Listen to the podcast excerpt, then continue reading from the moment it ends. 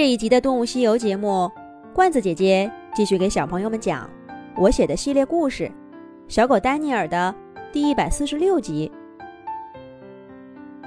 三只松鼠兄弟被妈妈艾玛赶出了家门，这也不能怪艾玛心狠，总不能让妈妈养一辈子。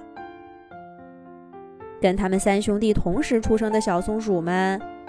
有的早就能养活自己了，而这三个小家伙简直是油盐不进。好说好商量，他们就是不肯好好学本领。艾玛再不出个狠招，真要坑他们三兄弟一辈子啦。不过，骤然离开妈妈，鼠大、鼠二和鼠三很不适应。他们很想像从前一样，整天在树林里玩耍。可是咕咕叫的肚子不同意呀。以前只要是饿了，找到妈妈的储藏点就行。现在呢，必须得自己去找吃的。春天的树林里哪有那么多吃的？三兄弟。很快就吃光了妈妈留给他们的唯一的一个储藏点儿，只好在树林里东抓一下，西薅一把，不至于饿得难受，可是也老是填不饱肚子。老这么着也不是个事儿啊，咱们得想个办法呀。鼠大坐在树枝上，对两个弟弟说道。能有什么办法？依我看，还是找妈妈去。我不信，妈妈就不管我们，能把所有的储藏点都搬了家。鼠二一边扯着树枝，一边嘟嘟囔囔的说着。鼠大打断了他：“找妈妈干嘛？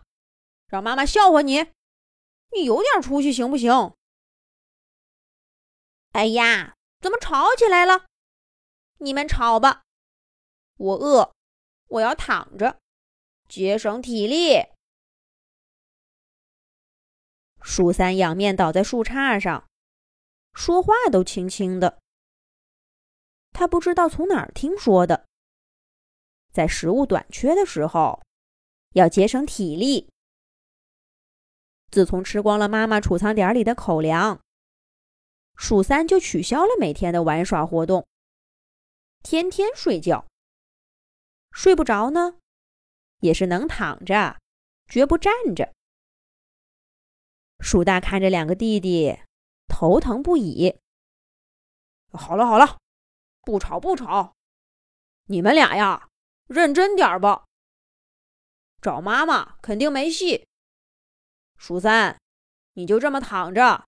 早晚也得饿的，从树上给掉下去。鼠大说的这些道理，鼠二和鼠三也都明白。可是三个臭皮匠，不是什么时候都抵得上一个诸葛亮的。他们商量了半天，也没能想出个好办法。最后，鼠大和鼠二也都像鼠三一样。靠在树枝上，睡着了。可是倒霉的时候呢，往往连睡觉都睡不安生。没过多久，鼠二就惊叫了一声：“哎呦，这是什么呀？啊，臭死了，臭死了！”鼠二腾的一下从树杈上跳起来，一转眼的功夫。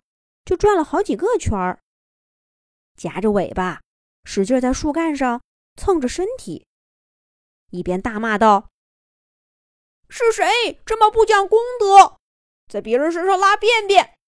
这是公共场合，能不能考虑一下影响吗？”鼠儿叽里呱啦的说了一堆，可回答他的只有树顶上两只嘎嘎的喜鹊叫声。他们两个正是这坨便便的生产者。春天的树林里，大概只有这三只松鼠兄弟愁眉苦脸的，其他动物呢，都喜气洋洋。这两只住在他们头顶的喜鹊也不例外。当山上第一朵迎春花刚开的时候，他们就找到了彼此，要一块搭一个新窝，养育一窝喜鹊宝宝。喜鹊盖房子。第一步，就是找到一棵合适的树。这对喜鹊看中的，正是三只松鼠兄弟从冬天起就住的这一棵。他们在树上选好了位置，一根树枝一根树枝的衔回来，搭好房子的框架，又一口一口干草的塞进去，让窝变得结实、暖和。刚出生的喜鹊宝宝，娇嫩的很，需要爸爸妈妈的精心照料，就像艾玛当初照料三只松鼠兄弟一样。细心的喜鹊夫妇为孩子的出生精心的准备着，但对于生活在周围的动物来说，他们绝不是个好邻居。不小心掉落的树枝、羽毛。就给三只松鼠兄弟造成了不小的困扰，更不用说那些被喳喳声叫醒的早晨和无法安睡的黄昏。刚刚发生的事儿，更是让鼠二的不满情绪爆发到了顶点。